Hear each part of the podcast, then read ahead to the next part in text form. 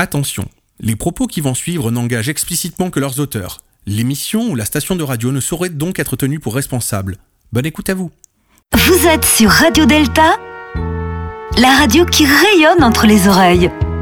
Bienvenue dans le Poste Zéro, l'émission qui réfléchit le miroir brisé. Depuis un an que nous enchaînons les périodes troubles et les moments d'incertitude, on aurait de quoi devenir un peu frappadingue. Et c'est d'ailleurs un des thèmes de prédilection de nos amis et confrères journalistes. Le monde va mal, les esprits vont mal, les étudiants vont mal, bref, nous sommes tous en train de devenir fous. C'est pourquoi nous allons encore une fois ce mois-ci tenter d'éclaircir les points de vue et réfléchir des miroirs brisés. Confinement et couvre-feu obligent, je n'ai pas pu ce mois-ci encore aller à votre rencontre dans la rue, mais j'ai bien l'intention de me rattraper dès que possible en venant vous voir directement dans vos rues. Donc on va passer un disque et on va se retrouver juste après pour parler avec notre premier invité. Fermez les yeux et traversez le miroir avec nous, on va aller voir si l'on est fou.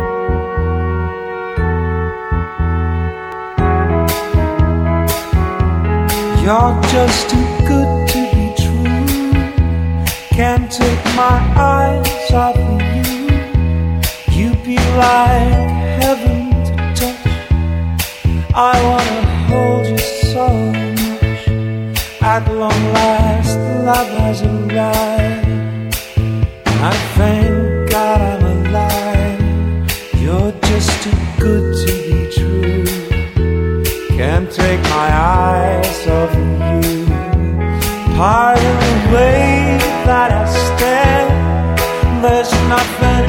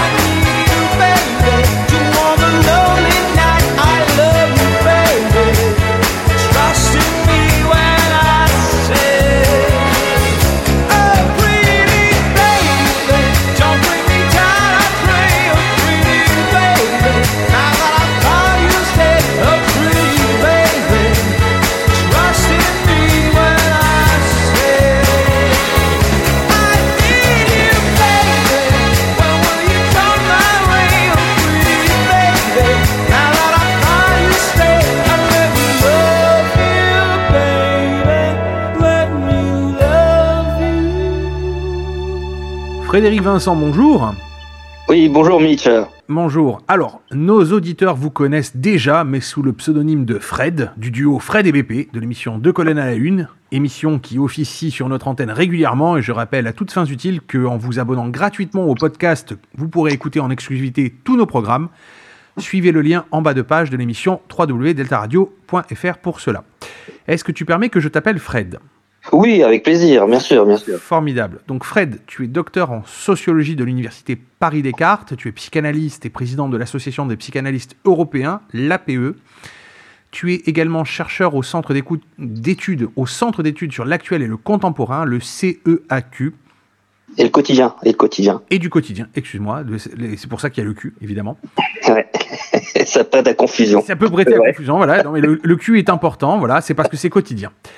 Et de nombreuses autres choses que tu es. Tu es, euh, tu es aussi auteur de romans. Tu as écrit un ouvrage intitulé Ouais. Theory, dont- Qui est sorti l'année dernière. ouais, qui est sorti l'année dernière. Dans ce roman qui est donc peuplé de cosplayeuses sexy, de gamers frustrés, de personnes concevant l'existence comme un jeu en ligne, tu te livres à une véritable chronique socio-psychanalytique du temps présent qu'un tout un programme, dirais-je.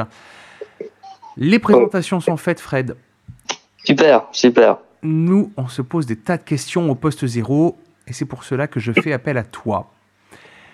Alors, Ok, je t'écoute, je t'écoute. les médias, depuis le premier confinement, nous rappellent presque quotidiennement que nous allons mal, que notre santé mentale est, est- est mise à rude épreuve, voire que nous sommes à la limite du burn-out social. Alors la détresse des étudiants, le mal-être des télétravailleurs, on se demande ce qui se passe réellement du coup. So, Mhm. toi Fred, qui a un regard de psychanalyste sur la question, qu'en est-il réellement pour toi? Sommes-nous tous devenus fous? Euh, on n'est pas plus euh, fou que, que hier, en réalité. c'est c'est juste que ce qui, ce qui, ce qui change depuis, euh, depuis un an, euh, c'est le fait que euh, on parle beaucoup plus, je dirais, la, crise fait qu'on parle beaucoup plus de ces problèmes. Donc effectivement, il y a le fait que les associations psy et autres se sont davantage mobilisées lors du premier confinement. Donc on a davantage mis l'accent sur le, le, le fait de rester isolé chez soi, etc. Donc on a mis en avant les problématiques qui existaient déjà bien avant.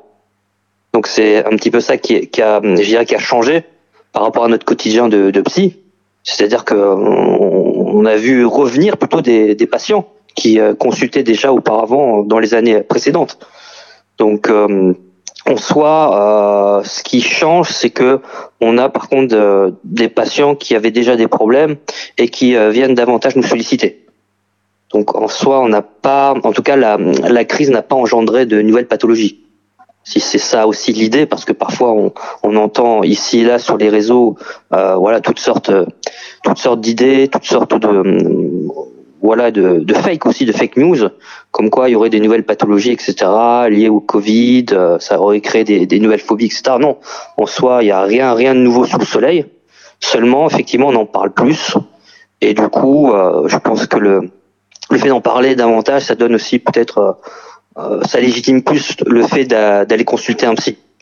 Donc c'est ça, je dirais que hum, la, la, la crise donne un petit peu ce, hum, voilà, ça- ça donne un petit plus par rapport au fait qu'on se donne le, droit finalement d'aller consulter un, professionnel, parce que c'est toujours, euh, un tabou euh, au sein de notre société hein, d'aller consulter un, un psy, c'est pas quelque chose qui est, simple, qui, va de soi. Donc, euh, donc je dirais oui, ça, ça change surtout à ce niveau-là. Je pense que ça démocratise en tout cas le, fait d'aller consulter. Est-ce que, est-ce que du coup, toi, tu constates euh, une, une plus grande souffrance chez les gens que tu côtoies? Alors, chez les patients, évidemment, puisque les patients, s'ils viennent te voir, c'est qu'ils sont Oui. déjà dans une souffrance, je me doute bien. Mais du coup, dans, dans ton univers, dans ton quotidien, on va dire, dans les gens que tu côtoies au, au jour le jour, est-ce que toi, tu vois beaucoup plus de souffrance, on va dire, psy- psychanalytiquement parlant, de ce que tu peux en analyser, on va dire? Alors moi, je, je- en tout cas de à mon niveau, je vois pas plus de de souffrance. Je vois juste qu'il y a il y a un effet médiatique de la souffrance. C'est ça que je constate. C'est-à-dire qu'aujourd'hui, effectivement, là, il y a y a y a une médiatisation qui est beaucoup plus forte et euh, bah, du coup, on s'autorise à en parler davantage. Mais bon, moi, moi, c'est vrai que je constate que ça part vraiment, ça, ça modifie pas les problèmes qui est déjà, qui sont déjà existants de, depuis belle lurette, mais en, en tout cas, ça, ça change la vision qu'on en a. Ça, c'est clair que ça impacte énormément la, la vision qu'on a de la, la souffrance psychique. Mais aussi, ce qui vient un, un petit peu, euh, moi, là où ça, ça explose, je trouve vraiment l'endroit où ça explose, c'est euh, un petit peu le dada des psychanalystes, c'est les, les fantasmes surtout.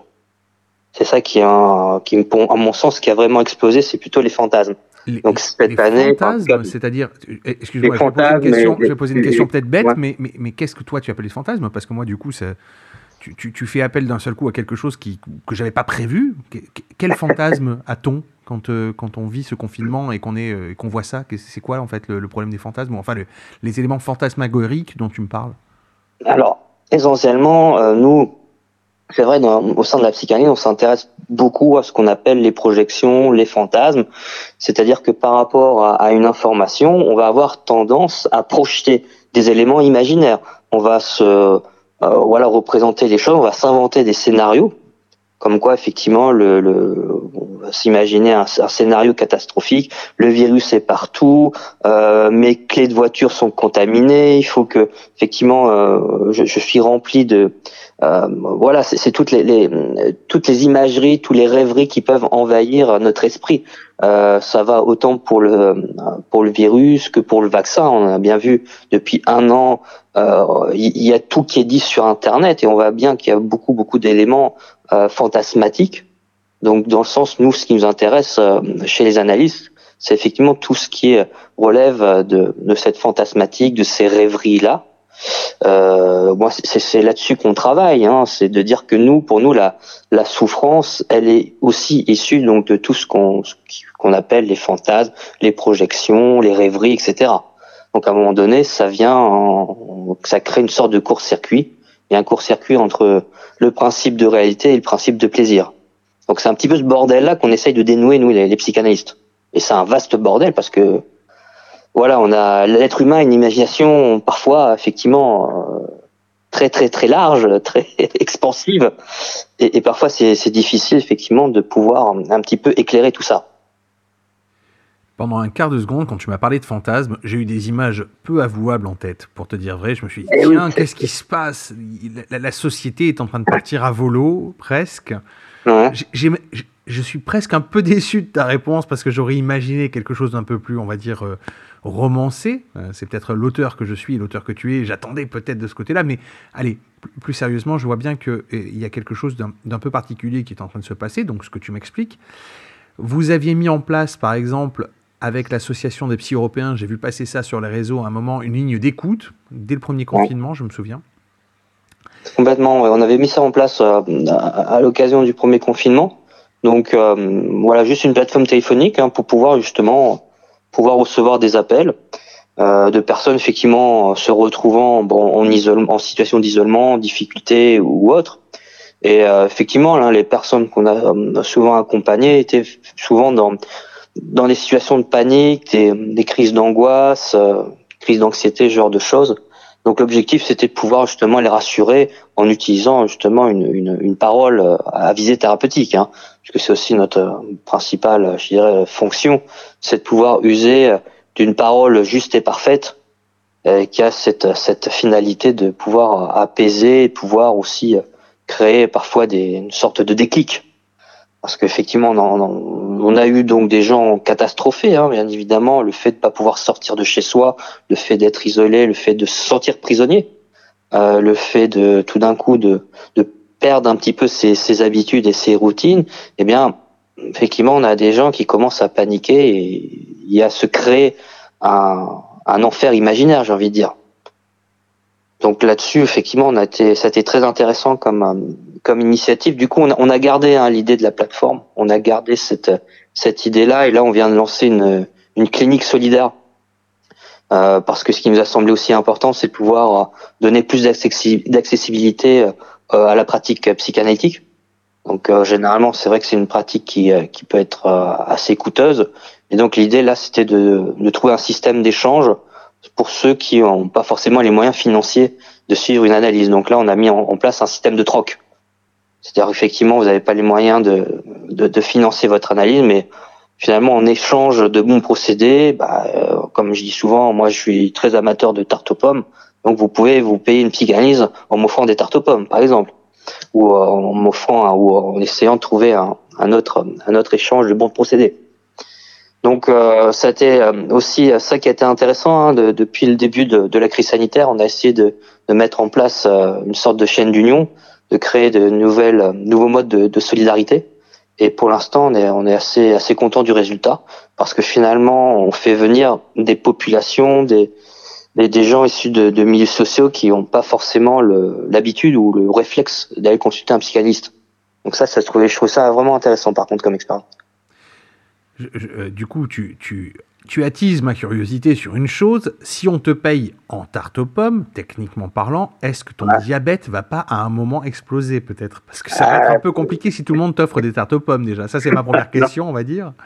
Ouais, ouais, non, mais c'est vrai, je dirais que j'ai des problèmes cardiaques, c'est vrai que ça va pas arranger mes affaires. non, mais euh, en tout cas, l'idée, ouais, était euh, surtout de euh, pouvoir euh, dédramatiser, on va dire, ou euh, désidéaliser, si tu veux, le, la, la, la, je le- l'aspect euh, un peu mythique euh, de la consultation psychanalytique. Donc vraiment de pouvoir amener ça à quelque chose de, de vraiment accessible. Donc c'était ça vraiment l'idée. hein. Puisqu'autrefois, bon, bah, c'est des ces pratiques qui existaient déjà dans le temps. hein. On n'a rien inventé de nouveau. Hein. C'est juste qu'en fait, on réhabilite quelque chose qui a peut-être disparu euh, euh, dans notre société euh, européenne. Donc c'est quelque chose qu'on qu'on connaissait. On sait que une certaine époque, les médecins de campagne se faisaient rémunérer de cette façon-là. Donc c'est juste quelque chose qui a, qui a disparu, mais peut-être qui revient justement parce qu'aujourd'hui, euh, il y y a un effet euh, dans, dans cette crise sanitaire. Il y a bien sûr un, un effet de, de- économique. Hein. Il y a un bouleversement aussi dans la manière aussi de voir l'économie euh, aujourd'hui. Donc il y a peut-être aussi une, un retour à, à d'autres formes de solidarité. C'est ça qui, qui me semble aussi intéressant à explorer, en tout cas euh, dans, au sein de cette crise-là. Oui, du coup, tu me fais penser à une chose, c'est euh, un passage dans une pièce de théâtre qui s'appelle Knock, euh, où justement Knock se fait rémunérer avec un beau veau bien gras et un porc, si je me souviens bien, euh, avec une Ouais. personne. Donc effectivement, oui, c'est quelque chose qui se faisait avant. Autre question, du coup, je vais faire un parallèle avec un, un marronnier, un marronnier des journalistes qui adore nous le sortir chaque année. Là, cette année, ils ne nous l'ont pas encore sorti, mais bizarrement, je pense qu'ils n'ont pas eu le temps. Mhm. On nous rappelle chaque année, en, en une par exemple du Point, un journal qui adore faire des marronniers, et pas que celui-là, que nous sommes l'un des premiers pays consommateurs d'antidépresseurs. Alors, mais, alors pourquoi sommes-nous si déprimés Euh, Est-ce qu'on est, est, qu'on est vraiment tous si déprimés Est-ce que toi, tu peux me dire, oui, non, effectivement, euh, Mitch, là, vraiment, euh, la France allait mal déjà à la base, là, c'est pas mieux, mais on est tous des grands déprimés, ça va pas. Parce que du, coup, j'ai pas l'impression de côtoyer tant de déprimés que ça, moi. Et je me demande si je vis dans le même monde que Le Point et que tous les journalistes. Hum, alors, ça me fait penser à un- au titre d'un ouvrage d'un psychanalyste américain qui s'appelle James Hillman. Et, et le titre, c'est euh, Malgré un siècle de psychothérapie, les gens vont toujours aussi mal. Et donc c'est un ouvrage qui, euh, à la fois, euh, voilà, fait un, un état des lieux euh, par rapport, à, à, à la société, à la société contemporaine, et en même temps fait aussi un état des, des lieux aussi de des pratiques thérapeutiques. Et ce qui est ce qui est intéressant dans cet ouvrage, effectivement, c'est que ça, il essaye, l'auteur essaye de de mettre en en, en avant que l'idée que hum, finalement la le, le mal-être, la, la souffrance, c'est aussi quelque chose que la, la, la- société crée et entretient. Donc il y a cette idée un peu euh, subversive qu'on va retrouver euh, chez, chez cet auteur-là. Moi, qui, qui me passionne, hein, parce que c'est vrai que j'ai toujours eu euh, cette tendance, en tout cas cette, euh, cette croyance scientifique dans, dans tout ce que j'ai écrit hein, depuis plus de dix ans, hein, de de- d'analyser aussi le- la société dans laquelle on vit et de voir effectivement quelque part s'il n'y a pas des travers qui feraient qu'on serait dans, dans tel ou tel état. Euh, parce que euh, quoi, même si toi, effectivement, sur un plan personnel, tu euh, tu te ressens pas forcément les, les personnes, ou en tout cas le pathos autour de toi. euh, en tout cas, nous, euh, en professionnels, on peut euh, quand même euh, constater, chiffres à, à l'appui. Alors, j'ai pas les chiffres sur moi, mais euh, voilà, il y a des chiffres qui sont quand même euh, assez alarmants par rapport, euh, je dirais, par rapport à l'état dépressif de la société. On pourrait, on pourrait parler d'état dépressif de la société, parce que la société elle-même est malade. En tout cas, c'est ce que, c'est aussi ce que certains, certains penseurs, certains sociologues, anthropologues ou psychanalystes ont observé depuis plus d'un siècle. Hein. On a une société qui se développe, technologiquement parlant, mais euh, on a aussi remarqué que le développement de la technologie aussi s'accompagne quelque part aussi d'une d'une grande vague de, de, de dépression en quelque sorte. Donc c'est pas étonnant aussi. euh, alors il n'y a pas que le, le- y a pas que le recours aux médicaments. hein, il y a aussi le recours euh, aux drogues, hein, tout simplement, hein, le recours euh, à l'alcool. Donc euh, il y a plein de formes d'anxiolytiques. Et euh, généralement, ce- ces recours-là sont toxiques, puisqu'on est quand même dans des, surtout, ce qu'on note aujourd'hui sont des rapports toxiques. C'est-à-dire, c'est pas tant que la dépression, c'est-à-dire que la dépression aussi s'accompagne de, euh, de rapports toxiques, dont l'addiction. L'addiction, c'est juste euh, phénoménal, hein, vu déjà ce que ce que représente le marché de la drogue. Je crois que c'est le quatrième marché économique au monde. Euh, c'est c'est c'est assez assez énorme. Euh, Aujourd'hui, il y a quand même une banalisation de voilà de de, comment dire de consommation de drogue dure, que ce soit l'héroïne, la cocaïne, euh, même dans des milieux euh, comme la politique euh, ou, ou les grandes industrielles, etc. C'est-à-dire c'est quelque chose qui a qui s'est introduit dans, dans beaucoup de milieux. Euh, il n'y a pas que les milieux pauvres qui sont concernés. Hein. Ce que je veux dire, c'est que voilà, on, au moins la, drogue fait exploser la lutte des classes, hein, parce que du coup, elle, a incinéré partout. Donc, euh, c'est vrai que je suis très sensible hein, par rapport à euh, tout ce qui est addiction, parce que j'ai travaillé avec Jean-Luc Maxence, qui était l'ancien patron du centre d'hydro, donc euh, j'ai pu bénéficier de son expérience, hein, 40 ans dans, l'accompagnement des toxicomanes. Je peux dire que c'est c'est assez monumental. Ça reste même tabou parce que c'est pas le, le truc dont on va parler au journal de 20 heures. Euh, mais jusqu'à présent, euh, ça fait plus de morts par an en France que le Covid. Donc euh, c'est quand même un, euh, ouais, des chiffres quand même assez impressionnants hein, concernant la consommation de toxicos, euh, mani, enfin de, de, de, drogue, de stupéfiants, etc. C'est c'est assez balèze quoi. Plus les nouvelles addictions qui arrivent aujourd'hui, alors qui sont peut-être indistinguées, mais je parle surtout des, des addictions aux nouvelles technologies. Ça, ça aussi, hein, c'est pas. Alors forcément, c'est un effet différent puisque ça attaque pas le corps directement. Hein, donc euh, on, est plutôt, euh, en tout cas, on est dans une pathologie qui va plutôt créer euh, un isolement social, hein, qui va créer aussi une, euh, une certaine irritabilité euh, par rapport aux autres, donc un renfermement sur soi, etc. Donc un isolement. Donc oui, on a. J'ai envie de te dire que oui, on est quand même aujourd'hui, on a des pathologies sympas. hein. Franchement, le 21e siècle, il fait, il est quand même pas mal hein, à ce niveau-là. Surtout, euh, surtout comment en fait, euh, moi c'est aussi mon dada, c'est de montrer comment ce qu'on appelle la névrose dans notre milieu, comment cette névrose en fait, elle aboutit aussi à des pathologies physiques, à des maladies et autres. Ça aussi, c'est quelque chose qui est exploré depuis un siècle, depuis l'invention de la psychanalyse. Comment en fait euh, une névrose, un blocage psychologique, une peur, une phobie, comment ça peut aussi engendrer des, maladies physiques graves, euh, comme le cancer, les maladies cardiovasculaires. Euh, plus de la moitié des, maladies cardiovasculaires sont produites à cause de- d'attitudes toxiques envers son corps. Donc, on- on- donc c'est ça aussi qu'on est, qu'on est, est amené aussi à penser aujourd'hui la, la, la manière euh, dont on entretient un rapport toxique envers envers soi-même. Donc euh, c'est plus que voilà la, dé- la dépression est large en, en réalité. Parce qu'on a une image de gens déprimés, en fait c'est plus compliqué que ça. Euh, c'est pas forcément une personne déprimée, euh, c'est pas forcément une personne qui, qui va être isolée, qui parle pas aux gens, etc.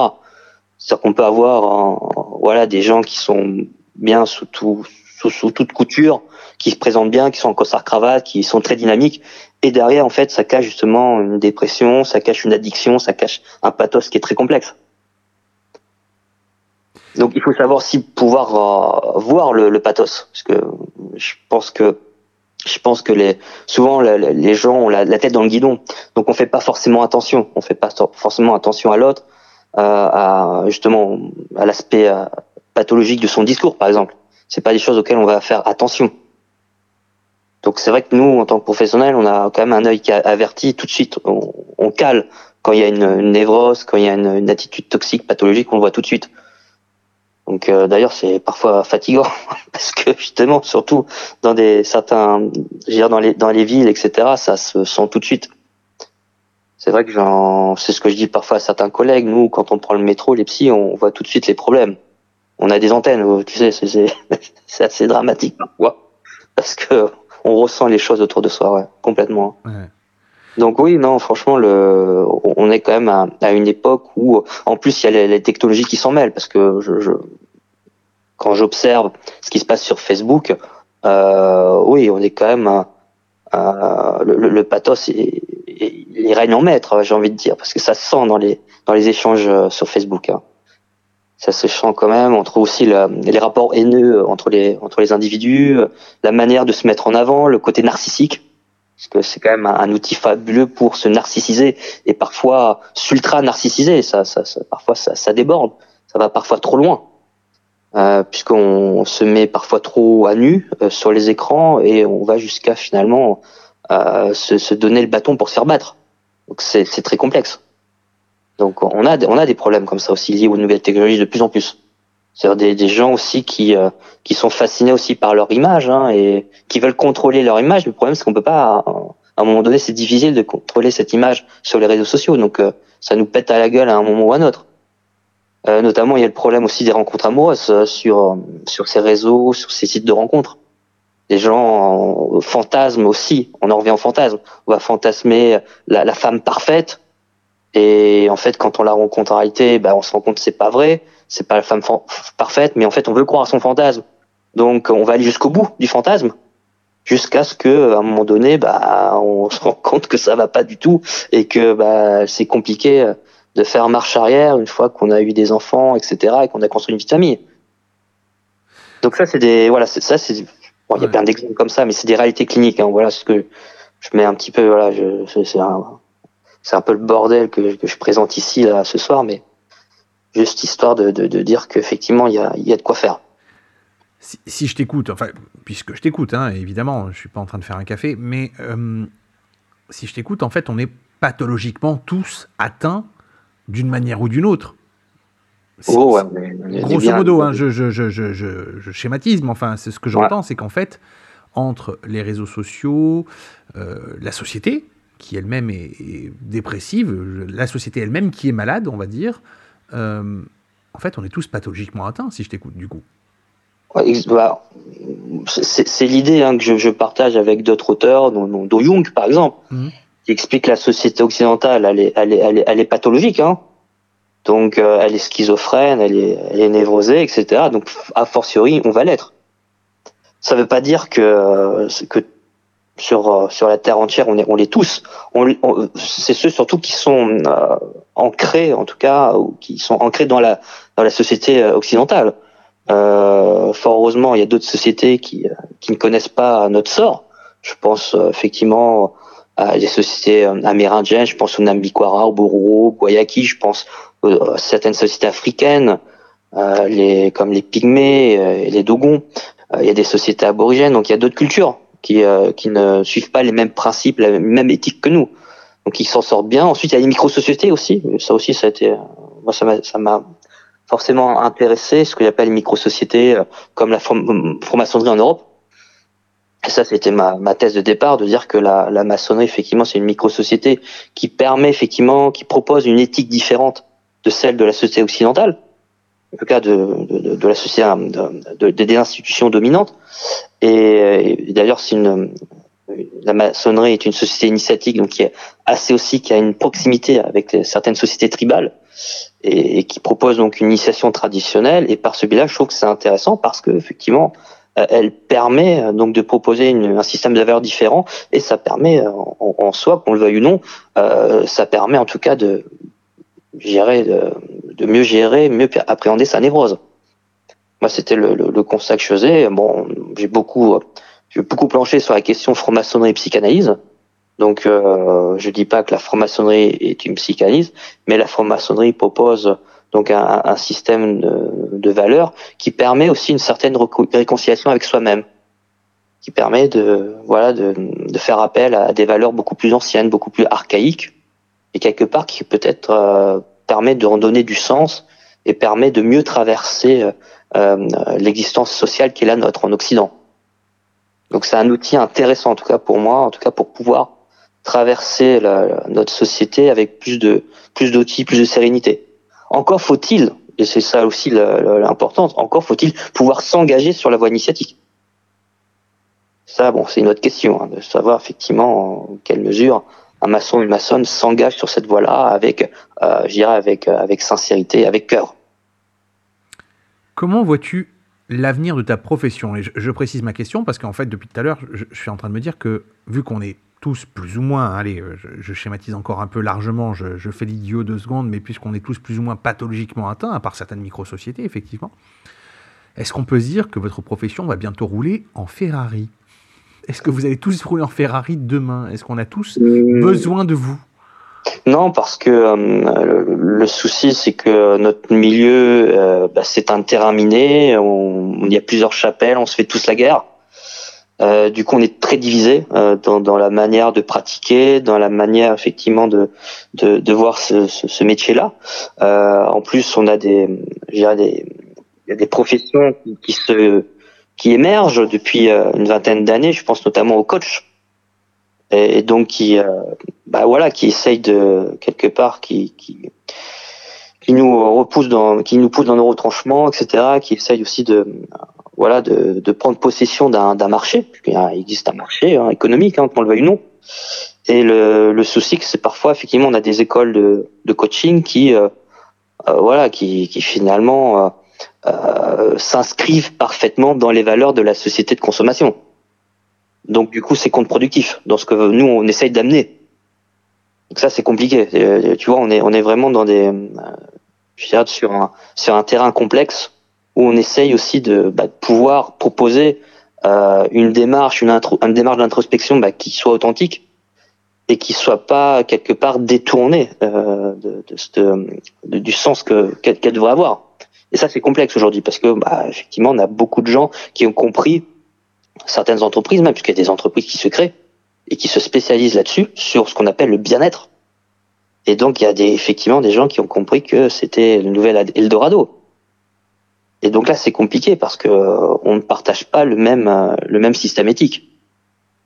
Et là, oui, on monte quand même dans quelque chose qui va être de toute façon très très compliqué euh, dans les années à venir. Donc euh, non, c'est on, on est loin, en tout cas pour ce qui est de, euh, en tout cas de, l'école je défends, on, c'est pas demain qu'on va rouler en Ferrari. Et puis de toute façon, nous on essaye de- d'enseigner euh, euh, d'autres valeurs comme la décroissance, etc. Donc euh, on- moi j'incite, euh, voilà, les, les- professionnels aussi à, adopter de, de, de, de- des- des attitudes différentes, notamment par rapport à l'argent. Puisqu'en psychanalyse, on travaille aussi beaucoup le rapport à l'argent, qui peut être aussi essentiellement toxique. Donc, euh, Tu parlais de coach à l'instant. Ouais. Euh, si tu devais faire ton coach deux secondes, quels conseils pourrais-tu nous donner pour qu'on puisse améliorer notre santé mentale? Fais ton coach deux secondes, prends-toi pour un coach. Allons-y, qu'est-ce que le coach Fred nous dirait? Euh, alors je suis, alors c'est, euh, honnêtement, le conseil que je donnerais, c'est de d'abord d'en- d'entreprendre une, démarche d'introspection. C'est-à-dire que quoi qu'il arrive, que ce soit aller consulter un psy, que ce soit tout simplement de d'aller d'ouvrir un ouvrage de, de Platon, de Sénèque, de Marc Aurèle, de d'Épicure, et euh, déjà d'aller voilà de, de, pouvoir peut-être aller à un cours de philosophie, de de pouvoir se renseigner en tout cas sur ce que ce que Michel Foucault appelait les, les techniques de soi, parce que ce qui me semble aujourd'hui vraiment urgent, c'est véritablement euh, apprendre à, à s'écouter, apprendre à se respecter, euh, vraiment comprendre qu'il y a un univers intérieur en chacun de nous. Et donc c'est vrai que le, le- la, la société de consommation crée euh, tout un ensemble de- d'attitudes qui me semblent très contre-productifs par rapport à ce qu'on appelle le, le travail de, de connaissance sur soi-même. Et voilà, c'est vraiment le, le conseil que je donnerais, c'est il n'y a il n'y a pas plus grande richesse au monde que d'apprendre à se connaître et de chérir euh, le, le, le trésor intérieur qui est à l'intérieur de nous. Enfin, y a, y a- quand on fait ce travail, on se rend compte qu'il y, a un- qu'il y a un trésor sublime. Euh, c'est ce que nous, euh, en psychanalyse, on appelle l'inconscient, mais on peut l'appeler autrement. Euh, c'est tout un univers imaginaire qui, qui est en nous. Et ça, c'est juste extraordinaire. Et on le voit quand on se met à, à créer, euh, que ça soit avec notre main, nos mains, avec nos, notre esprit, etc. Et qu'on commence à essayer justement d'imaginer. Euh, L'imagination, c'est une faculté extraordinaire.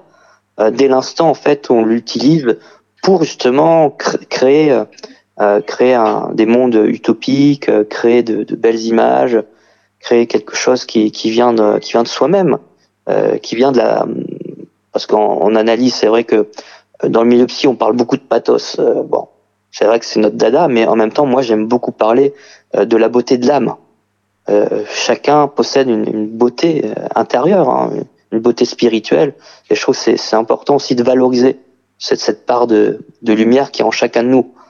Ça, c'est vrai que en- chez les, chez les, les psys, on, on oublie souvent de, de valoriser ce- cet aspect de cet aspect de chacun. Donc, euh, donc c'est le conseil que je donnerais. Oui, effectivement, faut cette euh, cette nécessité, ce besoin de pouvoir euh, se reconnecter à soi-même et d'apprendre tout simplement aussi à, à se déconnecter euh, des réseaux et, et toute cette euh, technologie qui en soi sont, sont bien, mais qui peuvent pas euh, remplacer ce, ce lien indispensable à soi-même. Est-ce que tu as des projets pour cette nouvelle année 2021 et qu'est-ce qu'on pourrait te souhaiter pour 2021 au-delà des projets que tu vas nous donner? Euh, bon, bah, euh, moi, en gros, ce que je souhaite, c'est que, euh, bah, comme je te l'ai dit, j'espère que on va pouvoir euh, continuer à travailler dans de dans de bonnes conditions. J'espère qu'effectivement, on va pouvoir euh, mener à bien donc ce, ce, ce, projet clinique solidaire. Et donc, pour euh, on est ouvert, euh, bien évidemment, à, à- à des partenariats avec des institutions, avec des hôpitaux, etc. Donc, on est plutôt ouvert à, à toutes, toutes sortes de partenariats. Et puis, sinon, sur le plan personnel, là, je suis en, en train de, de préparer euh, donc euh, deux albums. Là, donc, on a on a créé avec euh, BP et Igor donc de, de Radio Delta, on a créé un groupe qui s'appelle Zapoy Schrödinger. Et donc là, on, on devrait donc là, on est en train de préparer un album. Et à côté, en solo, je suis en train de donc préparer un album de chansons maçonniques, euh, donc des chansons du XVIIIe siècle que j'ai revisité un petit peu et que je et que je fais en, en version acoustique. Donc, euh, bon, si tout va bien, à la fin de l'année, euh, on espère pouvoir donner des concerts parce que je pense qu'on a on a vraiment besoin aussi de se se retrouver, euh, euh, voilà, autour de autour d'un concert, autour de musique. On a besoin aussi de, musique, de culture. Ça, ça me paraît aussi essentiel. hein. Ça fait partie aussi de des, des choses qui permettent un, mieux-être euh, dans la vie. hein. Donc euh, ça aussi, on encourage euh, énormément aussi au niveau de la PE. On encourage beaucoup les liens avec la culture en général. Ben, ça fait déjà pas mal de projets, effectivement, Fred. Donc, ben, écoute, on te souhaite de réaliser tous ces projets dans cette année. On te souhaite effectivement aussi d'avoir euh, des concerts, de nombreux concerts sur tes euh, nombreux projets. Donc, euh, Zapoy Schrödinger, hein, avec BP et Igor Selector. Ton album de reprise de chansons maçonniques, eh ben, écoute, on espère l'avoir entre les mains dès qu'il sera sorti, histoire qu'on puisse en parler sur l'antenne de Delta, et ce qu'on fera avec plaisir, comme d'habitude. Merci encore, Fred, de ton temps. Merci à toi. À bientôt. Je rappelle que tu peux retrouver ton ouvrage Geek Theory chez tous les bons libraires et en lien sur la page de l'émission www.deltaradio.fr, rubrique le poste 0. Nous, on se fait une pause et on se retrouve après ça. Closed my door, forgot my key. Missed my bus in the pouring rain. It's been the usual Sunday with the flu. And I just can't get over you. Burnt my toast and lost your number. Cut my finger, spilled my beer. It's been the usual Sunday with the flu. and I just can't get over you.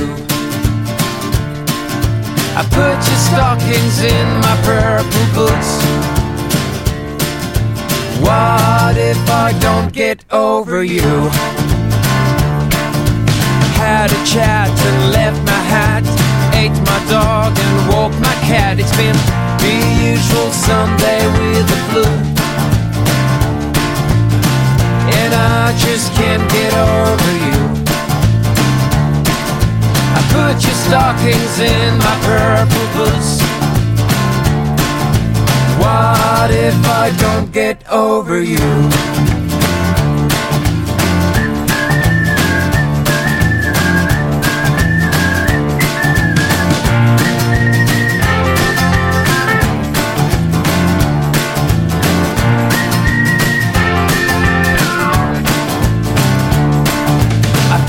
Stockings in my purple boots. What if I don't get over you? Cold the cabbage, threw the garbage, asked for help and got some kelp. It's been the usual Sunday with the flu. And I just can't get over you.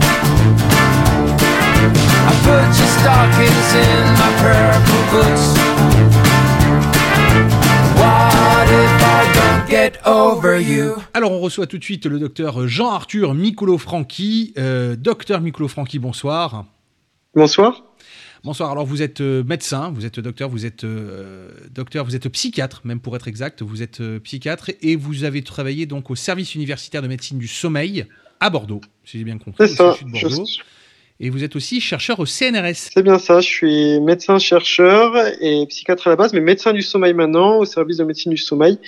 Et puis, euh, on fait de la recherche sur les liens entre le sommeil et, et la santé. Nous, on se pose beaucoup de questions au poste zéro et euh, la question qui nous amène ce, ce mois-ci, c'est une question un peu particulière parce que on s'est rendu compte que nos amis, euh, les journalistes et confrères, avaient tendance à, à nous dire depuis quelque temps que nous allons mal, que nous allons très mal, que le confinement a, a beaucoup joué sur notre morale, sur notre santé mentale.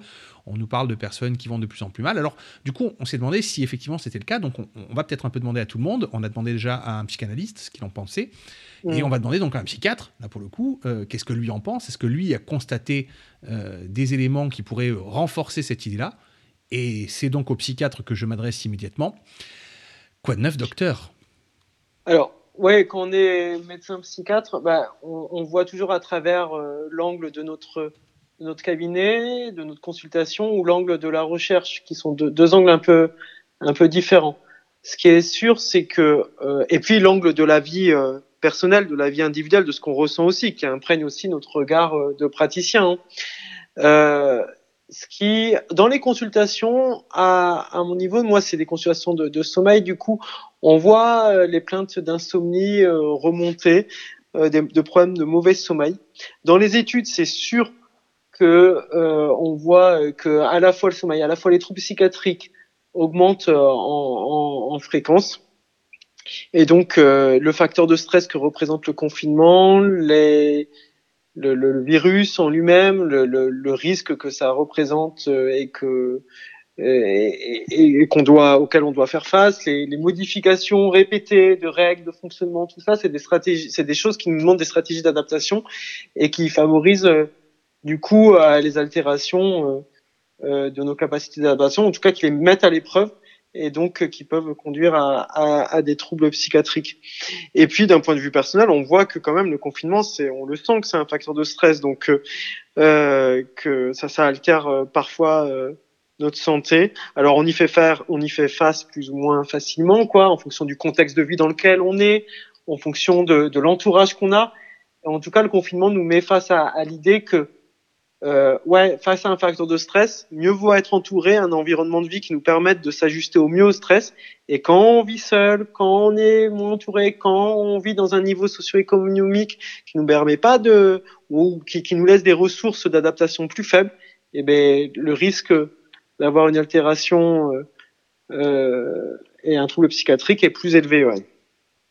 Il y a, il y a une inégalité face à- au risque de troubles psychiatriques dans le contexte actuellement. hein. Hum, Si je suis donc euh, le raisonnement que, que vous venez de m'exposer, en fait, il y a une réelle inégalité, et cette inégalité, elle se, elle se matérialise par le fait que nous ayons donc des, des ressources différentes, on va dire, des- on va dire socioculturelles euh, et Ouais. économiques, et donc de ce fait, on est peut-être plus à même d'être touché par un trouble psychiatrique si on Mm. est euh, moins entouré avec euh, moins de moyens et moins de culture, si j'ai bien saisi. Alors, ouais, il faut faire attention au terme quand on parle de ressources, c'est pas des ressources euh, directement financières, c'est des ressources d'adaptation. Donc, en fait, c'est le modèle au stress classique face à un stress. Un stress, c'est tout événement qui nécessite de s'adapter. C'est pas forcément euh, euh, un, un facteur négatif ou positif, c'est un, un déménagement, c'est un stress. Un mariage, c'est un stress. Bon, un confinement, c'est un facteur de stress. Et ensuite, il y a plusieurs étapes pour s'adapter au stress. Il y a la façon dont on perçoit ce stress. Est-ce que je le perçois comme euh, important ou pas? C'est la première étape, c'est importante. Et donc certaines personnes ont tendance à voir des facteurs de stress de manière très très intense, d'autres moins en fonction du contexte, etc. Puis après, il y a la façon dont je peux percevoir le, le contrôle de cette situation, le contrôle perçu. Est-ce que je suis dans un contexte qui, où est-ce que mes ressources, comment je les évalue Est-ce que je peux avoir l'impression que je peux contrôler la situation? Puis après, il y a le soutien social perçu. C'est-à-dire la façon dont je pense que je peux être soutenu dans cette situation. Et ça, vraiment, c'est des facteurs importants de ma capacité à mettre en place les bonnes stratégies d'ajustement au stress, que ce que Boris Cyrulnik appelait la résilience, mais en fait, ce qui dans les modèles aussi euh, de, de, de psychologie du stress s'appelle les stratégies d'ajustement, et donc qui peuvent être euh, bon, soit centrées sur le problème, soit centrées sur les émotions, mais qui déterminent fortement l'issue donc euh, la sortie qui est euh, est-ce que je vais avoir un trouble mental, même ou même un trouble de, pour ma santé, quoi, plus généralement physique ou mental. Quoi. Et donc euh, c'est important de voir que l'événement de stress en lui-même est passé comme au filtre de ma façon de le percevoir, ma façon de pouvoir le contrôler, ma façon de pouvoir euh, euh, percevoir le soutien que je peux avoir des, par rapport aux autres, et qui dépend fortement du contexte euh, euh, social dans lequel je vis. Et euh, une variable, on sait, très forte là-dedans, c'est le niveau socio-économique. C'est-à-dire que les gens avec enfin, la pauvreté est un facteur de mauvaise santé mentale. Et parce que ça impacte toutes ses capacités d'ajustement. Et euh, le Covid, je pense, n'a fait qu'aggraver euh, l'inégalité. On le voit, c'est qui qui, qui morfle pas mal des, de là auquel on est confronté, moi en tant qu'enseignant-chercheur, c'est les étudiants. C'est parce que c'est une population qui est particulièrement à risque par rapport euh, à, tout ça, qui ont, un qui ont des revenus faibles, qui euh, euh, sont soumis à un stress autre que le, le Covid, qui est le stress des études, etc. Et, et donc, il y a des, des, des, classes comme ça de, de personnes qui sont plus, plus, plus fondamentalement soumis à, au risque de troubles dans ce contexte-là. Et, euh, et, le Covid euh, est pour moi un révélateur des inégalités. Quoi. Ça aggrave les inégalités déjà présentes. Hein. Vous avez presque été au devant de ma question suivante. C'était une question concernant les étudiants, et donc du coup vous en avez parlé. Mmh. Euh, Mmh. Même si j'ai bien conscience que euh, vous êtes un médecin du sommeil, euh, psychiatre du sommeil aujourd'hui, mais vous avez quand même un rapport d'enseignant-chercheur, donc j'allais vous poser la question de savoir, effectivement, euh, quel est le regard que vous portez par rapport aux étudiants, puisque vous êtes enseignant-chercheur, et de un, et vous aviez en partie Mm. répondu, et aussi, j'avais une deuxième question derrière, qui était le, le fait que vous avez très certainement des contacts toujours avec vos, vos collègues, on va dire, psychiatres, pas du sommeil, mais psychiatres généralistes, qui sont eux dans des, dans des services de psychiatrie, euh, on va dire, plus généralistes. Et est-ce que vous pouvez constater, ou est-ce que vous avez constaté qu'il y avait vraiment une, une recrudescence de personnes dans ces services-là, en particulier ou pas? Alors, sur la santé des étudiants, on est en lien, nous, avec la, et même les, psychiatres et les services, avec la santé euh, des étudiants, la santé universitaire, qui, elle, a vraiment eu une recrudescence euh, d'activité actuellement. Et donc, euh, ils, mettent en place avec les moyens qu'ils ont et avec une, enfin, une vraie conviction de, de service public, là, pour le coup, euh, euh, ben, essayer d'accompagner les étudiants euh, dans, cette, situation. Nous, en tant qu'enseignants, après, alors, il y a, y, a, y, y a différents points de vue parce que les étudiants, quand même, en, santé, sont des étudiants qui sont plutôt bien dotés et bon, il y a, y, y a la reproduction des élites, etc. Du coup, en fait, quand même, on sent moins la précarité que dans d'autres facs, je pense, en fac de, de santé. Il faut faire attention des, biais qu'on peut avoir parce qu'il faut rester à l'écoute quand même, mais euh, mais c'est peut-être pas les facs qui ont le plus sont les plus en difficulté parce que pour plein de raisons de sélection départ qui font que que les étudiants euh, qui sont là euh, sont pas forcément euh, ceux qui sont plus à risque, mais il y a quand même euh, euh, un risque pour leur santé et voilà. Donc on n'est pas directement confronté. Les enseignants, l'enseignement par euh, par numérique et tout ça s'est mis en place assez rapidement. En tout cas, dans notre fac, euh, il y a eu euh, les, les, les, soutiens logistiques d'accompagnement qui s'est fait assez facilement et les étudiants peuvent se sentir quand même accompagnés, je pense, dans, dans leur étude. En tout cas, on fait l'effort de- d'essayer de, maintenir un lien et les outils numériques sont quand même assez performants pour pouvoir faire ça. Après, ça c'était pour la, la partie étudiant. L'autre question qui est vraiment différente, qui est celle par rapport euh, euh, aux hôpitaux psychiatrie, elle, elle est complexe comme question parce que en fait, paradoxalement, les entrées, enfin, le monde aussi, euh, dans le premier confinement, en tout cas, c'est un peu moins maintenant que ça dure, mais c'est calmé en fait. Enfin, il y a, y a- eu deux phases, moi je pense. Alors, c'est- plutôt une impression de clinicien plus que des données de recherche là. Alors, mais mais le premier confinement, tout le monde parlait du monde nouveau. On avait on avait l'impression de prendre enfin conscience que le monde accélérait. On était tous un peu euh, mis dans dans, dans un arrêt du monde qui nous poussait à une réflexion de qu'est-ce qu'on fait là, qu'est-ce qui se passe là, et le monde était plus calme. Il y a eu moins d'accidents de la route, bien sûr, euh, qu'au premier confinement. Il y a eu moins d'accidents domestiques. Il y a eu moins euh, de de passages aux urgences globalement et dans certaines urgences psychiatriques aussi. Du coup, euh, euh, vous voyez, c'est comme si le monde était mis en pause, quoi. Euh, et, et dans certains sévères, le fait que le monde soit moins bizarre, ça peut être très rassurant finalement. Donc, euh, euh, le monde est stressant pour les gens qui sont en bonne santé. Parfois, le monde qui est moins moins agité, moins dans tous les sens, ça peut presque parfois avoir un effet paradoxal. Je dis pas que ça veut dire que ça aide à guérir, hein, mais je dis qu'il faut être nuancé sur l'impact de, ça. Je parle du premier confinement. Deuxième confinement, non, il y a quand même le fait que on est soumis à un stress euh, là qui dure avec des répercussions économiques, des répercussions euh, euh, sur plein de domaines de nos vies font que euh, ça, ça, a un risque pour euh, les patients de déclencher de nouvelles de nouveaux troubles psychiatriques. Après, le risque de décompensation d'un trouble psychiatrique préexistant, mais sur les troubles sévères, finalement, les services psychiatriques fonctionnent euh, et euh, on réussit parfaitement bien à s'adapter. Je, je pense les services psychiatriques ont été en pointe pour s'adapter au contexte Covid, continuer à pouvoir hospitaliser les gens dans des services dédiés. Et il n'y a pas eu le report de soins, quoi. Comme on a pu voir, les chirurgies qui ont été reportées, tout ça, les services de psychiatrie, de ce que j'ai vu, ont réussi à s'adapter euh, de manière assez, euh, alors on pourrait dire surprenante, mais de manière assez efficace pour pouvoir continuer euh, d'assurer la prise en charge des troubles psychiatriques sévères. Vous voyez Et donc, euh, la continuité des soins s'est fait. Quand il y avait besoin d'hospices, elles se sont faites. Et, euh, et donc, euh, donc les, les structures psychiatriques ont réussi à, à continuer les, les soins.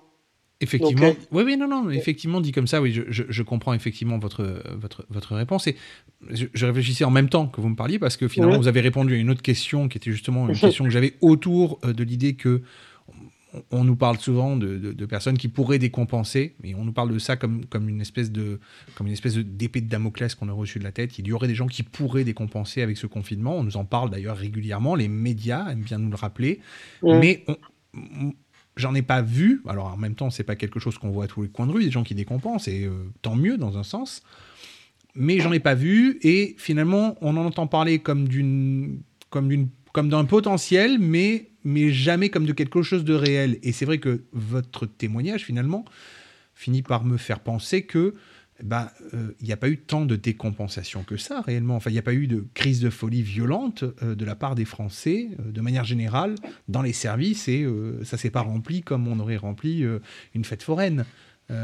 Non, mais il faut voir à deux niveaux, je pense, parce que il y a la psychiatrie avec les troubles psychiatriques sévères, la psychiatrie de secteur ou qui prennent en charge les patients qui sont fortement handicapés par, par leurs troubles.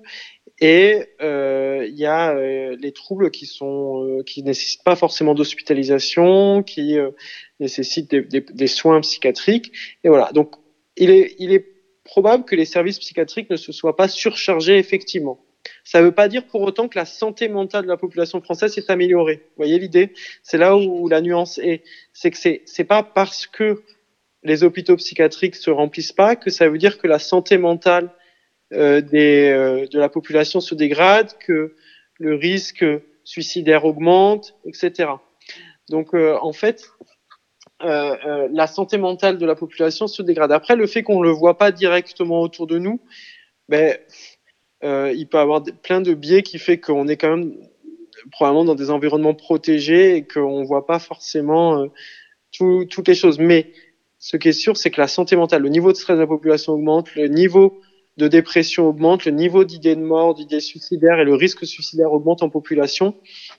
Et, ça, il faut faire les, campagnes de prévention. Mais je pense que l'État a, bien vu le truc parce que ils, mettent en place des campagnes de prévention dédiées. Il y a eu des programmes de, de prévention dédiés euh, développés dans le contexte du Covid et la santé mentale est devenue une thématique comme ça l'est- ça, ça l'était pas jusqu'à maintenant. Alors, santé mentale de la population, c'est des stratégies de, de prise en charge différentes que euh, qu'est-ce qu'on peut faire pour optimiser les hôpitaux psychiatriques. C'est- pas la même, je pense, question de, de santé ou de de- de- d'organisation de, soins. Quoi.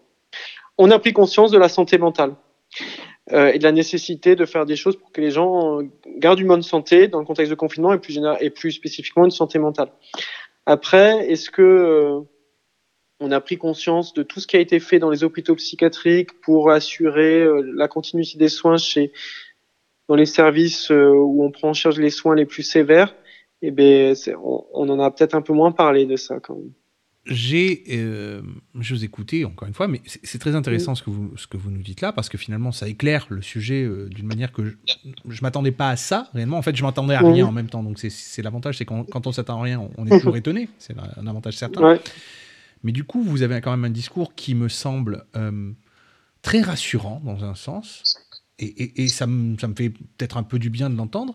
Et puis dans un autre, je me dis, mais euh, c'est intéressant que vous disiez que finalement le gouvernement fait des choses intéressantes de ce côté-là. Attention, je, je- je- je ne dis pas Mm. que le gouvernement a raison sur tous le- les points et euh, qu'on ne vienne pas me, me taper sur les épaules en me disant attention, tu as dit des bêtises. Mais là, pour le coup, le gouvernement a donc pris les devants, a donc eu une, des campagnes de sensibilisation, a donc fait les choses correctement. Ce qui est plutôt intéressant de se dire qu'ils ont réussi ça, tant mieux. Et finalement, tout cas, le- finalement, et finalement, ça, finalement, ça ressort sur, la, sur, la, sur, sur les services de psychiatrie. Et donc, la psychiatrie n'est pas, euh, n'est pas un parent pauvre aujourd'hui de, de, de, de, Mm. de ce confinement. C'est plutôt intéressant. Euh, euh, alors, euh, la psychiatrie euh, est, est mise en avant, donc c'est bon. Par contre, les patients souffrant de troubles psychiatriques sont les parents pauvres de, de, de la santé. Oui, ça, c'est un autre Euh, problème. on l'a vu, euh, vous voyez, les patients souffrant de schizophrénie avaient une surmortalité au Covid. Ça a été mis en avant, c'est ce qui fait que les patients souffrant de troubles psychiatriques sévères sont prioritaires sur les vaccinations. C'est que le, le- les, les patients souffrant de, de troubles psychiatriques sont les parents pauvres de la prise en, de- de- des campagnes de santé quand même globalement. Qu'on ait pu mettre en avant la, la, la nécessité de faire des campagnes de santé mentale, que la psychiatrie avait un rôle important pour la santé des populations, ça c'est intéressant. Après, un- et c'est important. Euh, pour autant, euh, euh, les gens qui euh, souffrent de troubles mentaux dans le monde, hein, c'est pas qu'en France, vivent euh, 20 de troubles mentaux sévères, vivent 20 ans de moins que euh, que la population générale, pour plein de raisons et pas uniquement pour le suicide, hein, pour une santé globale diminuée. Et donc euh, euh, et ça, la psychiatrie n'a pas réussi à diminuer, enfin tout le système de santé n'a pas réussi à faire que les gens qui souffrent de troubles mentaux euh, vivent plus longtemps, quoi. Ils vivent moins longtemps. Et bon, donc c'est toujours 20 ans inférieur à la population. La population euh, vit plus longtemps, mais il y a toujours un gap de 20 ans euh, par rapport à l'âge moyen. Donc, euh, et, les patients souffrant de troubles schizophréniques, par exemple, sont plus à risque de mourir du Covid que les gens qui le sont pas. Ah, Il y a l'impact du Covid sur le risque de, développer un trouble mental, mais il y a aussi l'impact du Covid chez les patients souffrant de troubles mentaux sévères. Et ça, euh, ben, quand on souffre d'un trouble mental sévère, on a plus de chances de mourir du Covid. Et donc, mais, mais là aussi, vous avez raison, il y a une réaction qui est plutôt euh, rapide et, et adéquate de l'État qui a dit dire, mais souffrir d'un trouble mental, mais euh, euh, je vais rajouter un, élément après. mais Souffrir de troubles mentaux est un élément pour pouvoir être vacciné plus rapidement, mais ça a eu, ça a été également euh, possible par les associations de, de patients et, et les associations, notamment euh, l'UNAFAM, qui, a- qui a communiqué le- là-dessus, qui est, euh, qui est euh, l'Union nationale des familles et amis de personnes euh, malades ou handicapées psychiques, et qui ont, qui ont influencé, je pense, pour que ça puisse être pris en compte, ça. Vous êtes spécialisé dans le sommeil, effectivement, et vous avez beaucoup parlé de psychiatrie jusqu'à maintenant, mais on, on va parler un tout petit peu de Mm. sommeil. Euh, déjà parce qu'au moment où l'émission sera diffusée, ce sera la journée mondiale du sommeil. Oui. donc euh, Mm. vendredi qui arrive, et aussi parce que, bah, en, tant que en tant que spécialiste du sommeil, vous avez peut-être un regard aussi là-dessus. Est-ce que vous avez pu constater qu'il y ait, par exemple, euh, des troubles du sommeil peut-être plus fréquents ou des troubles du sommeil bien particuliers suite à, à l'annonce des différents euh, moments de confinement. Est-ce qu'il y a eu des, des- des troubles du sommeil qui se sont réveillés? Alors, pas forcément sur un patient en particulier, j'entends bien, mais est-ce qu'il y a eu des choses, des- on va dire, une espèce de, de faisceau commun euh, en disant, bah, il y a tel type de trouble du sommeil qui finalement refait beaucoup surface? Alors, le, le Covid, le confinement euh, est un facteur de risque pour notre santé, mais également pour euh, notre santé du sommeil. Le trouble qui est ressorti, euh, c'est le trouble insomnie. Alors pourquoi? Parce que quand on est confiné, notamment les troubles d'insomnie, quand on est confiné dans des, des endroits euh, qui n'ont pas beaucoup de pièces, vous voyez, euh, confiné dans un appartement petit avec les enfants qui vont plus à l'école, avec la nécessité de faire du télétravail, c'est par exemple euh, importer tout le stress du travail dans sa, dans sa chambre où on travaillerait, ou d'un moment on travaille pas. Et donc ça fait des associations de, de stress et de, et, et, de travail avec des lieux qui sont normalement dédiés au sommeil. Et ça, c'est un facteur important de conditionnement à, l'éveil dans le lit, et ça s'appelle l'insomnie, le conditionnement à l'éveil dans le lit. Et donc, il y a une recrudescence euh, euh, d'insomnie, de plaintes d'insomnie. Et nous, on a été particulièrement sensibilisés à ça, puisqu'on a mis en place des, des stratégies de prévention euh, sur le sommeil, puisque on, on pense qu'agir sur le sommeil, c'est agir sur la prévention également de la santé mentale. C'est-à-dire que souvent l'altération du sommeil, c'est les prémices de ce qui va, de ce qui peut évoluer vers un trouble psychiatrique. Donc c'est important d'agir au sommeil. Pourtant, là aussi, pour être nuancé, il y a certaines personnes qui ont une quantité de sommeil qui a augmenté. Bah, si je prends que mon exemple, le fait d'avoir été en confinement euh, a pu permettre de d'éviter un peu ma dette de sommeil chronique que j'ai la semaine parce que je me réveille tôt, que que je me couche tard pour le travail, tout ça. Et donc il y a eu euh, aussi, mais mais c'est pas la majorité, c'est pas ça qu'il faut retenir, mais le confinement a pu être aussi un moment où on a pris conscience qu'on travaillait dans une ambiance de vitesse et de quantité qui n'était pas propice forcément à l'épanouissement personnel et au rythme, à notre propre rythme.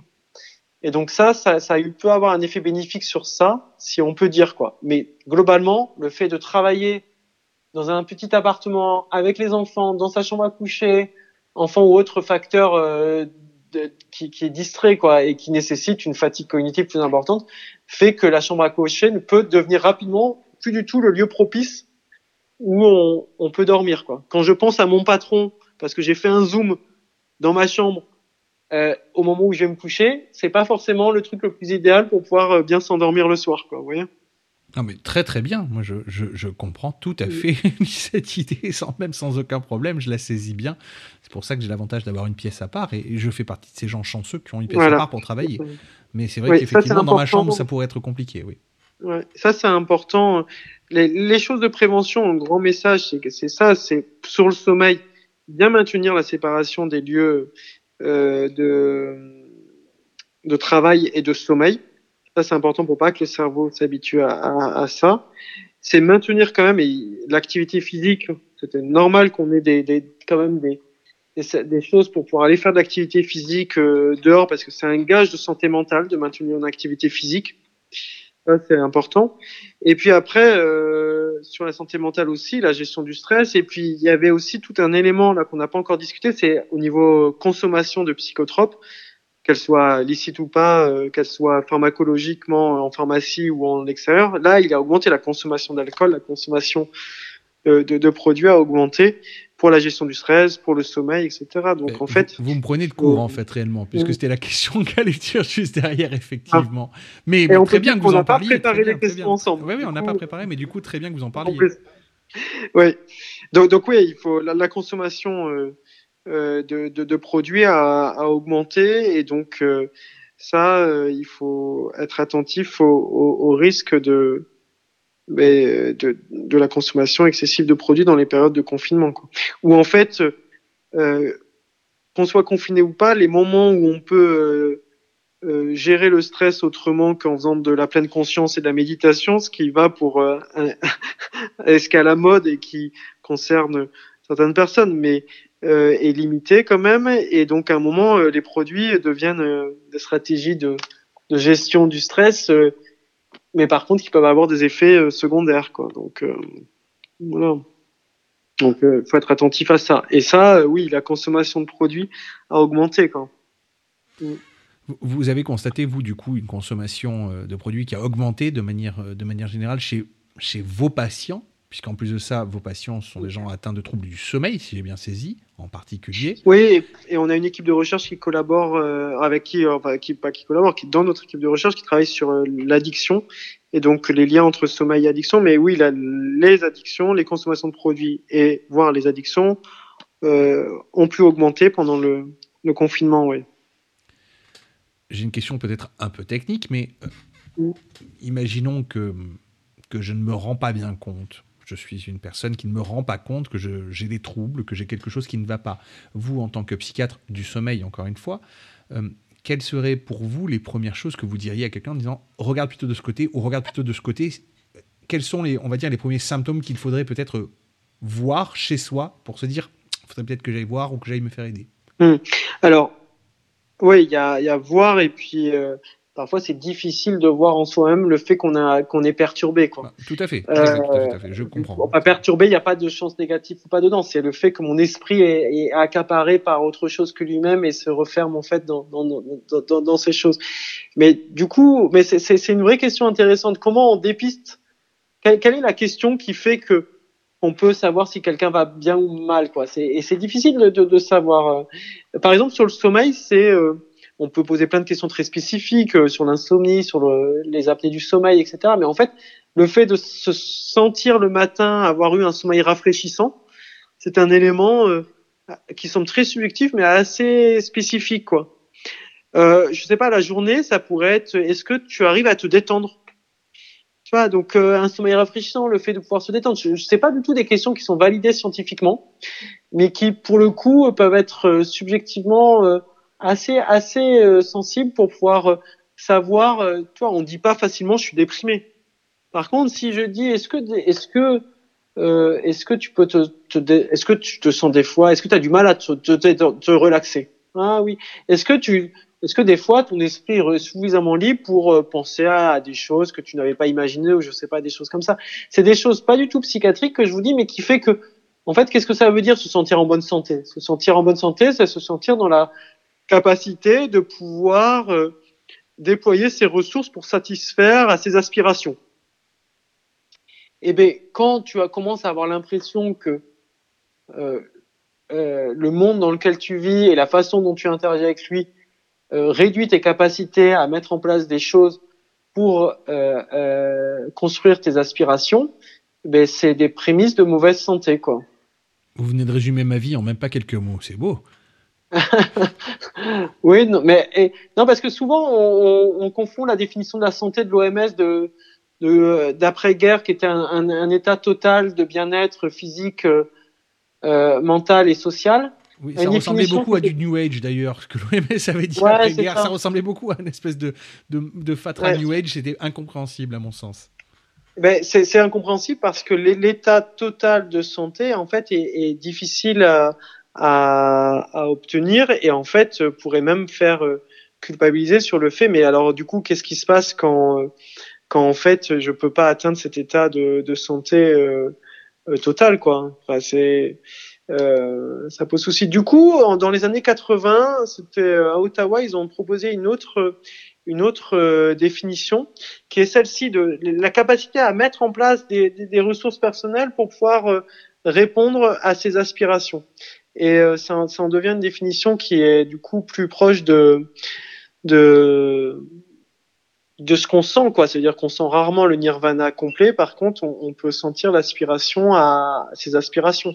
Donc voilà. Et, et ça, ça, quand on est limité dans, dans ça, quelles que soient les raisons, euh, ça peut être soit lié à une maladie, soit ça peut être facteur qui va nous conduire à être en plus mauvaise euh, santé. Quand.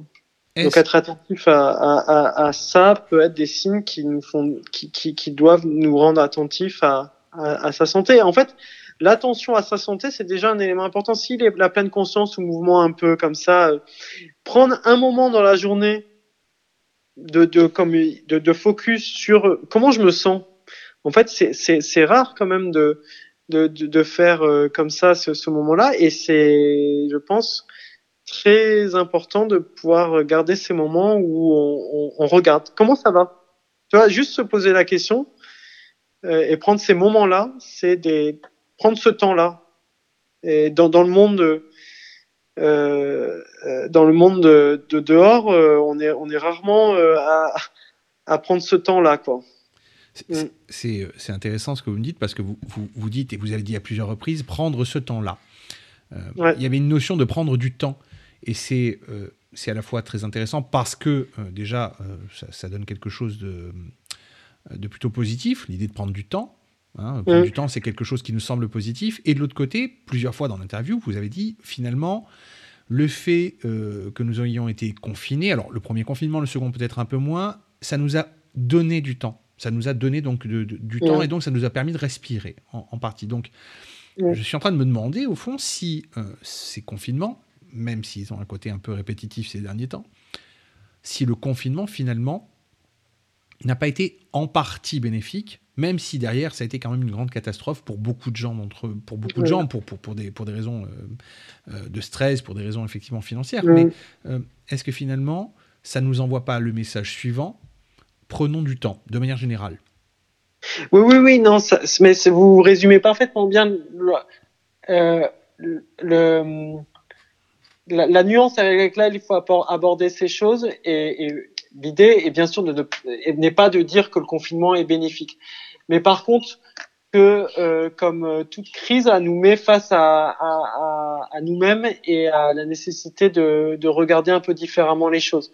Euh, mais déjà, par rapport au temps, oui, c'est un élément qui- qu'il faut voir avec cette double nuance, c'est comme si c'était la, la, la face d'une même pièce, où à la fois ça a pu nous donner du temps, nous montrer à quel point on avait besoin de temps, et en même temps ça nous met face à un temps euh, particulier qui est euh, là, euh, qui, qui devient long et qui fait qu'on peut plus faire les mêmes choses avec la même liberté qu'on avait. En fait, si on devait le, le faire non pas au niveau psychiatrique et tout ça, mais dans, dans, dans sous un aspect de vie là, si on prend l'angle de la santé, je pense que le premier confinement, pour beaucoup, on a pris la conscience que le monde allait trop vite quoi. Il y a eu plein d'articles sur le monde d'après, sur euh, plein de réflexions sur euh, qu'est-ce qui va se passer, est-ce que c'est pas un moment de de de de, réfléchir euh, sur mais mais à tous les niveaux quoi. Je pense au niveau personnel, au niveau politique, tout ça. Il y a eu cette réflexion aussi.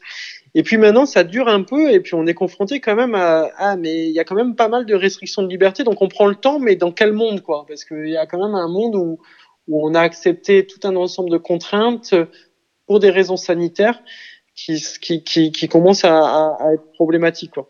Donc euh, donc en fait euh, le, en tout cas pour ce, enfin c'est une situation complexe dans le sens où il n'y a pas euh, de, de, de jugement définitif qu'on puisse porter là-dessus, mais dans lequel, oui, c'est aussi des moments où on, on, on prend conscience d'un certain nombre de choses qui nous, qui, nous, qui nous étaient importantes, si on peut dire. Et donc, euh, le confinement nous a montré aussi que peut-être qu'on faisait pas suffisamment attention euh, au temps qu'il fallait prendre avant. Le confinement nous a fait prendre conscience que la santé mentale était un élément central. Le confinement nous a fait prendre conscience qu'il y avait des hôpitaux psychiatriques où les patients souffrant de schizophrénie mouraient plus tôt et donc mouraient plus tôt du Covid. Le confinement nous a fait prendre conscience que les hôpitaux, qu'ils soient généraux ou les hôpitaux psychiatriques, avaient des soignants qui étaient payés moins qu'ailleurs et qui étaient dans un état de santé qui était peut-être moins bon qu'ailleurs. Un ensemble de choses comme ça. Je vous prends l'exemple par rapport au moins du, mais je pense que dans d'autres domaines que la santé, on a pris conscience d'un certain nombre de choses. Que ça soit positif ou négatif, par exemple, euh, je, je dévie là, mais par rapport à mon enseignement, j'ai pris conscience que je pouvais euh, faire de l'enseignement par numérique, par Zoom, et que ça marchait plutôt bien. Mais j'ai pris conscience aussi qu'il y avait certains étudiants qui ne pouvaient pas se payer un ordinateur ou même une connexion Wi-Fi. Vous voyez, c'est des espèces de trucs où, où en tout cas, c'est un moment où euh, c'est un moment de crise où euh, il faut faire l'effort d'avoir les yeux ouverts pour voir euh, ce qui, dans le flot du monde d'avant, nous, nous nous était pas visible parce qu'on regardait pas quoi. Vous êtes en train de me Et- dire en fait que, que ces crises-là sont, enfin cette crise-là du moins, euh, c'est comme une forme de révélation? Ouais, je sais pas jusqu'à la révélation. En Oui, tout cas, mais enfin, dans- dans le sens- Je pense que ça, sens, ça a euh, été pas terme, mal hein. euh, en avant. Bah, alors, je vais pas aller jusqu'à Sartre qui disait qu'on n'avait jamais été aussi libre que sous l'occupation, oui. Voilà, mais en tout cas, on n'a jamais été autant à se demander ce qu'était la liberté pendant l'occupation, et donc à faire l'effort de chercher sa liberté pendant l'occupation. Donc je pense qu'il faut l'entendre comme ça. C'est pas quand, on le dit de manière courte comme ça. Et en tout cas, le Covid et le confinement peut-être est un bon moment pour se poser la question de qu'est-ce que la psychiatrie a besoin finalement? Qu'est-ce que les gens ont besoin pour se sentir en bonne santé? Qu'est-ce que les étudiants ont besoin pour se sentir, pour développer un esprit critique par rapport à ce qu'ils arrivent, tout en étant dans un contexte où euh, ben, c'est difficile sans avoir de contact et de, en, en le faisant euh, à distance. Qu'est-ce que qu'est-ce qu'on faisait quand on enseignait? Moi, je me suis posé la question de qu'est-ce que je faisais quand je faisais un enseignement euh, en amphi où j'arrivais, je repartais. Alors que maintenant, je me pose la question de, avant de débuter un cours sur euh, Zoom, par exemple, en, numérique, mais comment je vais faire pour qu'ils allument leur caméra? Mais c'est génial de se poser la question de qu'est-ce qu'on peut faire pour que les étudiants allument leur caméra. Ça demande de quel, quel, quel, quel, euh, petits rituels que je mets en place au début de mon cours pour les capter, pour euh, rentrer dans, dans le cours, etc. Bon, c'est un exemple sur le cours, mais c'est un exemple aussi. euh, euh, moi, il y a, y a certains patients maintenant que je suis en téléconsultation qui habitent là qui me font mais c'est génial. Et puis parce qu'ils n'ont pas besoin d'attendre une demi-heure avant, en bas, une heure euh, pour euh, pouvoir monter, etc. à l'hôpital, machin, pour le ticket d'entrée, machin. Mais euh, mais il y a d'autres patients où on voit clairement que au contraire, faut qu'ils viennent et que voilà. Donc les, les choses sont nuancées, quoi. Ils sont pas ils sont pas ils sont ils sont ils sont ni blancs ni noirs ils sont toujours euh, Oui, ils sont sur la jointure. On, on est ni Ouais. blanc ni noir, on est, on est entre, entre les deux, en fait, finalement. c'est ça on va dire ça On va dire ça. Ouais. Euh, quel conseil vous pourriez donner à nos auditeurs euh, pour pouvoir passer cette fin de crise en espérant qu'elle soit le plus courte possible hein, On se la souhaite à tous, en tout cas. Quel conseil vous pourriez donner donc euh, pour qu'on puisse euh, tous passer cette fin de crise le plus calmement possible, le plus euh, sereinement possible? Oh, Il y, a, plein de conseils de santé, mais avant les conseils de santé, je pense par rapport à ce qu'on discutait sur garder le- regard ouvert et réussir à se poser les, les questions de ce que c'est satisfaire ses besoins, ses aspirations quand on est en période de crise. Je pense c'est garder cette interrogation en prenant garde de ne pas euh, tomber dans les, les, les réponses faciles qui sont de l'ordre des réponses. On n'a on n'a jamais autant eu ce terme de conspiration, de fake news que pendant ce, ce confinement. Et c'est pas pour rien parce que c'est un moment où on cherche du sens, quoi. Et donc, l'enjeu, c'est de réussir à garder cette quête de sens tout en l'inscrivant euh, dans une démarche collective qui soit pas euh, quelque chose qui réduise le champ des possibles. La conspiration, le problème, c'est que c'est des, des, des systèmes d'explication qui réduisent euh, l'ouverture, quoi, de, de ce qui peut advenir. Donc, euh, euh, garder euh, le regard ouvert et tout en ne tombant pas dans, dans, dans ce genre d'explications qui, qui, qui peuvent rassurer, hein, mais qui, euh, et qui montrent qu'on a besoin, que on, on vit une situation de stress qui nécessite de s'ajuster. Ça, c'est un, un élément général. Euh, parce que je pense que quand on parle de psychiatrie, on parle aussi d'i- d'idées délirantes, de conspiration, euh, d'idées euh, persécutoires, tout ça, ça c'est des vocabulaires qu'on a en psychiatrie et que en tant que psychiatre, on a eu l'étonnement, enfin l'étonnement, plus ou moins pas, naïf, hein, de voir que ça avait diffusé dans la société, de se poser la question de est-ce que est-ce, ils sont pas délirants?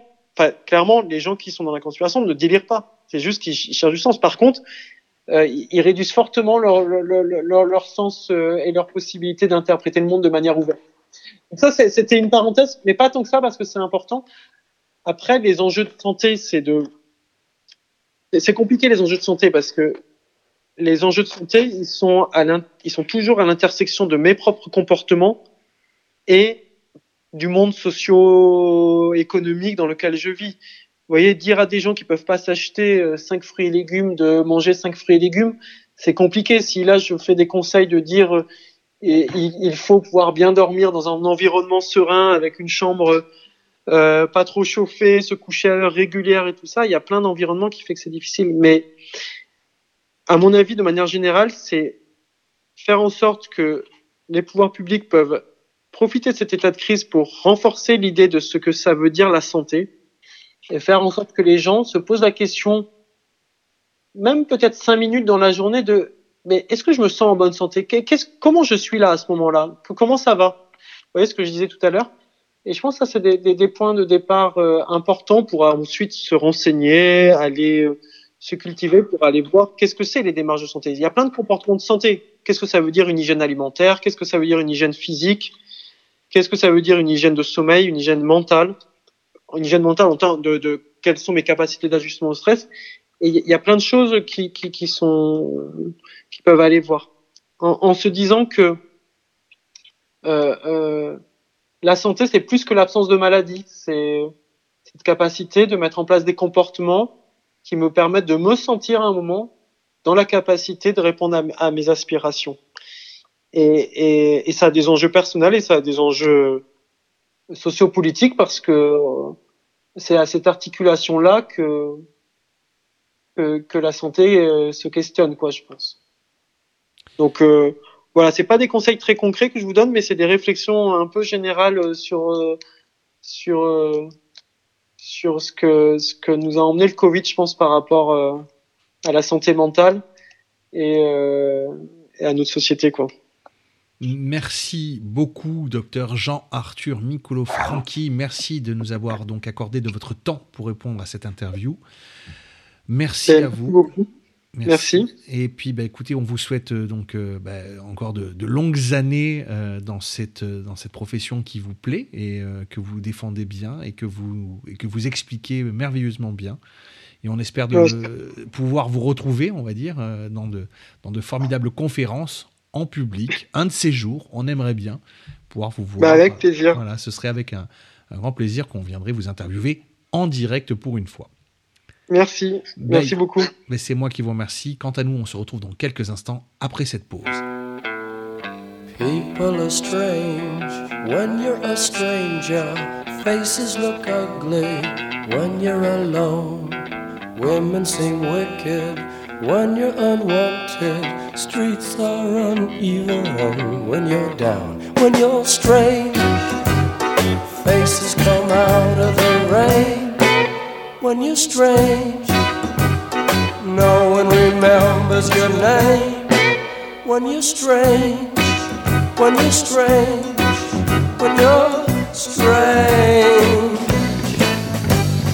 People are strange when you're a stranger. Faces look ugly when you're alone. Women seem wicked when you're unwanted. Streets are uneven when you're down.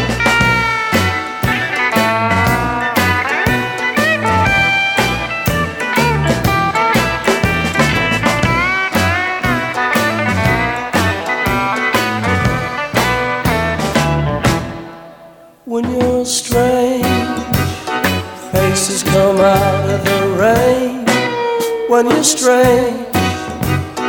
No one remembers your name when you're strange. When you're strange. When you're strange.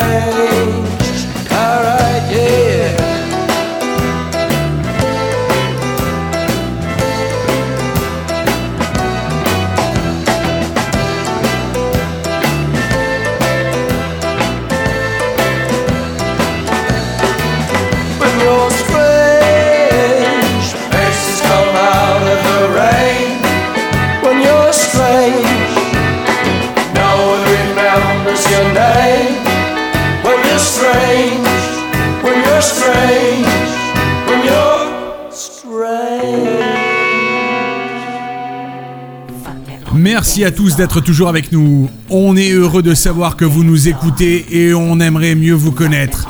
Alors n'hésitez pas à nous envoyer des petits mots, des messages, des réactions, des avis sur les différents réseaux sociaux de Radio Delta. Et si vous avez des idées de thèmes pour l'année qui arrive, n'hésitez pas à nous le dire. Donnez-nous vos envies avec l'équipe, on se fera un plaisir d'aller fouiller pour trouver des miroirs brisés que l'on n'aurait pas explorés. On n'oublie pas de s'abonner à nos émissions en podcast pour recevoir les émissions en exclusivité dès leur sortie. Et on partage les émissions pour faire réfléchir la lumière le plus loin possible. Nous on se dit au mois prochain et n'oubliez pas que la lumière se transmet par réflexion. DJ. Watch my body rock, don't stop rocking it like you rock your car. Double up on song, all up feeling like I two takes, best that, spit that, big ass gonna hit that. Bet that DJ gon' spin that track, bring it back, attack your bitch from the back. Both the fucking club boys get next to me. All side cause the motherfucker ecstasy. Which motherfucker is sexing me? I'm just sexy, cause you wanna fuck back in me. DJ scratch, nice and quick, so you did his fingers to finger it. Oh no, oh la la, the DJ gets me high. Right about now. Check it out now. About now.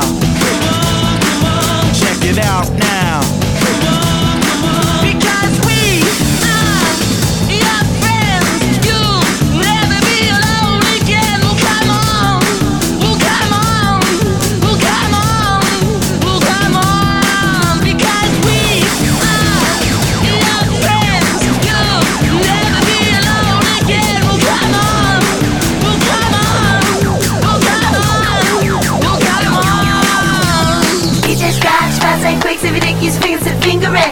DJ Scratch, fast and quick, if you use fingers to finger it. DJ Scratch, fast and quick, if you use fingers to finger it. DJ Scratch, fast and quick, Disco D, work that shit. Fuck me on the dance floor.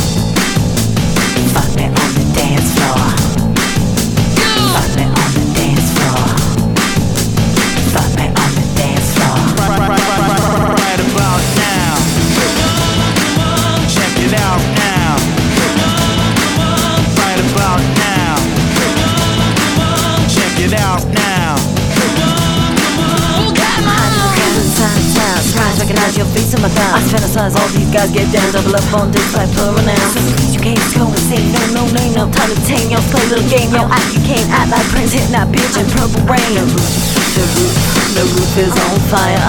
The roof, the roof, the roof is on fire. The roof, the roof, the roof is on fire.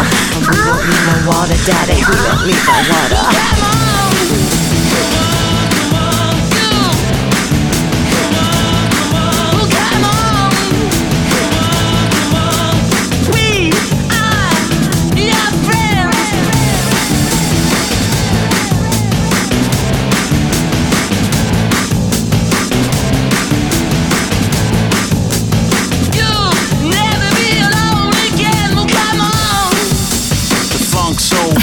Sur Radio Delta, la radio qui rayonne entre les oreilles.